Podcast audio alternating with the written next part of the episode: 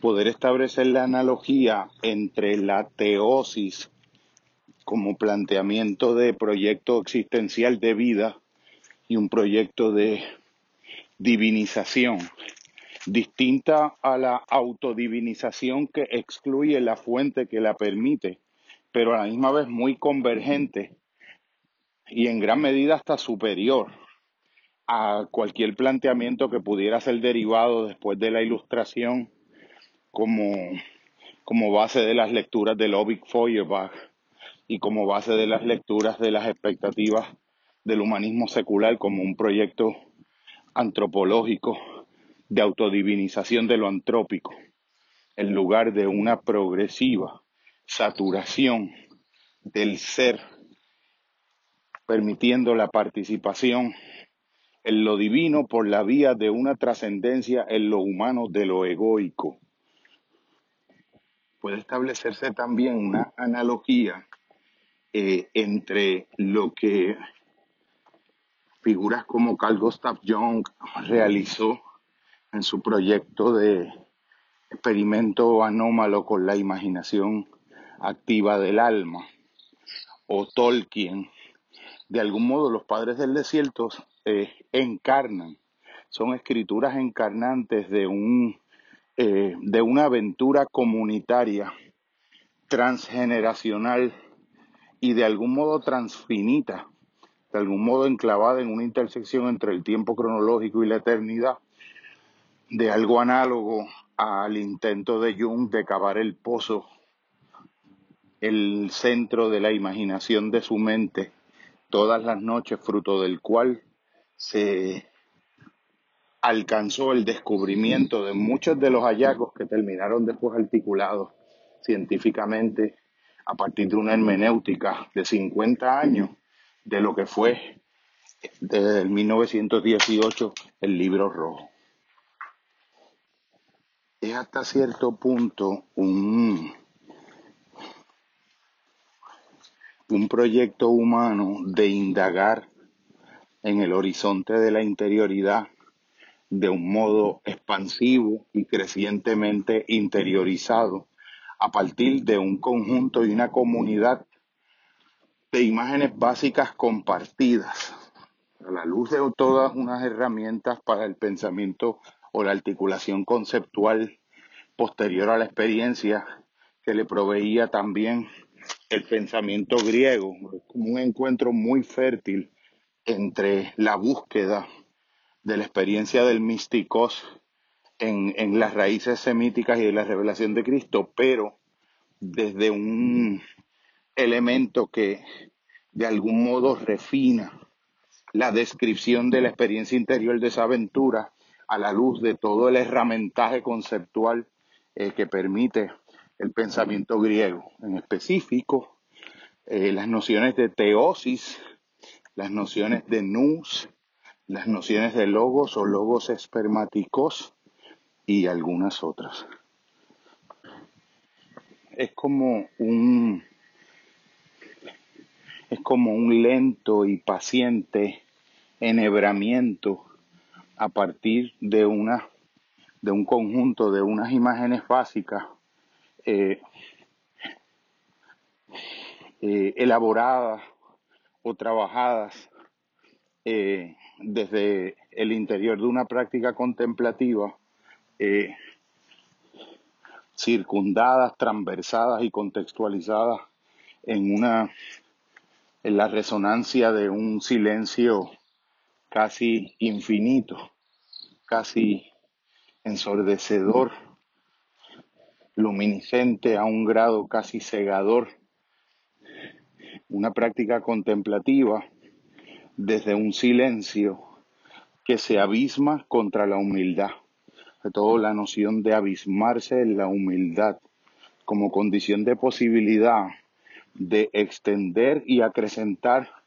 el caudal de las experiencias que se le hacen posibles al alma. Esta simultáneamente se va dando un proceso donde eh, el lenguaje reducido a una a un común denominador mínimo o minimalista de nociones extraídas de las lecturas de la Sagrada Escritura, pero construyendo una experiencia de interiorización radical y existenciación y búsqueda de encarnación de, esa, de esas escrituras, de esa palabra de algún modo transcrita en la escritura e inscrita en la realidad de las cosas, partiendo de la premisa de que el logos, ese logos arquetípico que encarna en las cosas, de algún modo tiene una manifestación centralizante, una coagulación encarnada en la palabra, en la palabra en el caso de los, de los textos y en la palabra en el caso de la historicidad de un encarnante eh, arquetípico principal, que en este caso eh, sería Jesús, pero a la misma vez que transcritas en la palabra y encarnadas en Jesús, inscritas en las cosas. Por eso se, se habla de una forma de mirada que adquiere la, el, el sentido interior, la captación intuitiva súbita, iluminada y gratuita, henchida de gracia, del entendimiento del interior más profundo de los seres y de las cosas, o de las causas íntimas de las cosas, que de algún modo convergen en un campo interior común al que a falta de un, de un mejor nombre podemos eh, llamarle Dios como así le llaman eh, estos autores. Pienso que de algún modo se despliega la puesta en escena y la aparición por, por visibilización, la imagen, el conjunto de imágenes con este sutil enhebramiento y con estas descripciones eh, de, rigor, de rigor griego, eh, de algún modo eh, producen, un, esclarecen a la manera en que puede esclarecerse o, o tornarse visible, aparecer ante nuestros ojos una imagen implícitamente contenida en el granulado de una, hoja de una fotografía cuando es revelada en un cuarto oscuro, de la manera en que se, trabajaba el revelado antiguo de la, de la fotografía clásica. Eh, la imagen eh, se torna visible y de algún modo aparece, casi parece ser una imagen inventada por el encuentro entre ese líquido, vamos a llamarle amniótico a la imagen, en el que se inserta la, el papel, el papel que se llena de resolución y de granulado y la imagen de algún modo aparece. Eh, tú pudieras en esta eh, dialéctica de pensar si esa imagen que aparece es, entre comillas, inventada o es de algún modo descubierta por el agua, eh, encubierta por la hoja antes del contacto con el agua y descubierta por el proceso llamado en fotografía revelado, que, que maravilloso este, esa connotación de algo que se despliega hacia afuera, que está implícitamente contenido pero invisible hasta el proceso de revelado en, eh, en el papel fotográfico. De algún modo, ahí se da una, esa, es, eso que aparece, eso que se visibiliza, que pudieras en algún modo decir que lo inventas, pero en un modo no menos, eh, no menos verdadero, decir que lo descubres. Tal vez sería como una manera, eh, eh, este lenguaje de los padres del desierto,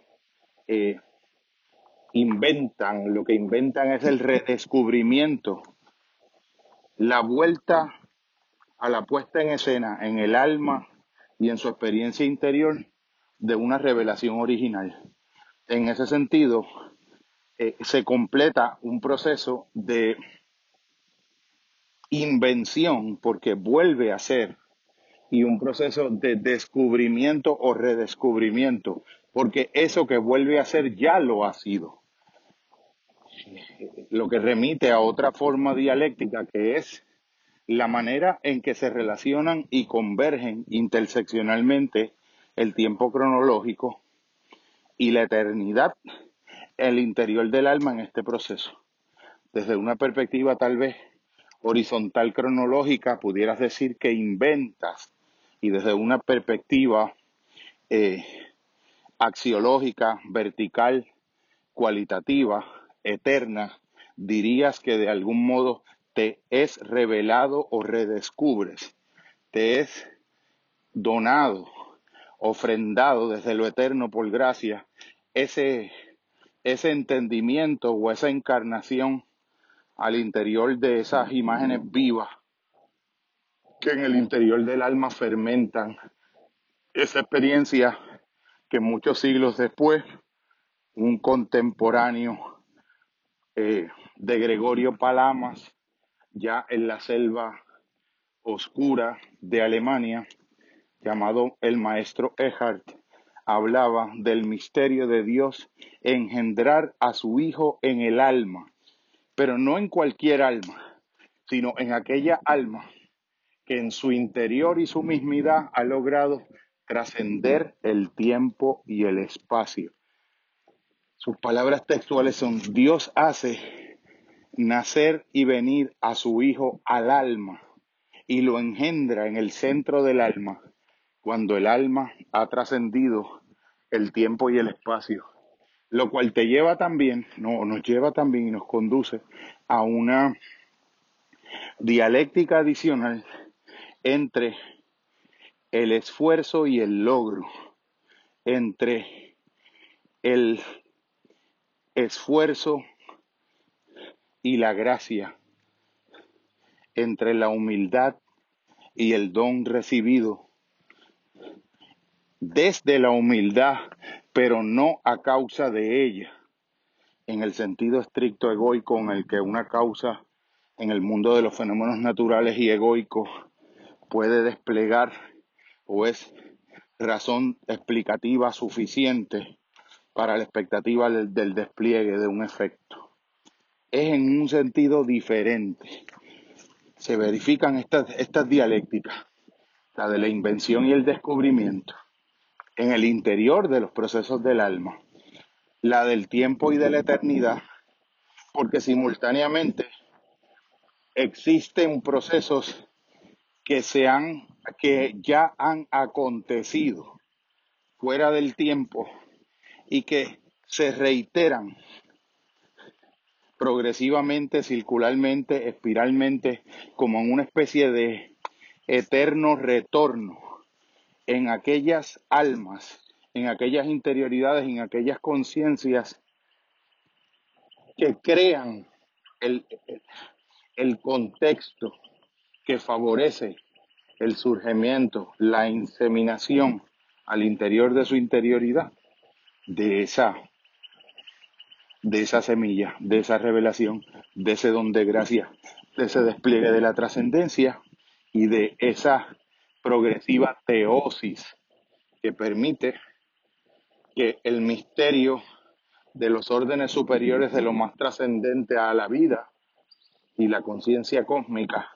puedan de algún modo ser transparentados en una medida y proporción cada vez más amplia, transparentes, convirtiéndonos a nosotros en protoíconos, en, en intentos de, de reflejo, intentos especulares de reflejo icónico de, de cada vez más refinada y alta resolución de la totalidad de las cosas en la mayor alta medida para poder ser ese proyecto de Dios ser en el mundo a través de nosotros ser la mejor versión de nosotros mismos, paradójicamente, que paradójicamente solo se constituye en la propia negación y autotrascendencia de nuestra filautia, de nuestro amor enrarecido y replegado, autocontenido y cerrado sobre nosotros mismos, que es el fenómeno que le podemos llamar el egoísmo contemporáneo.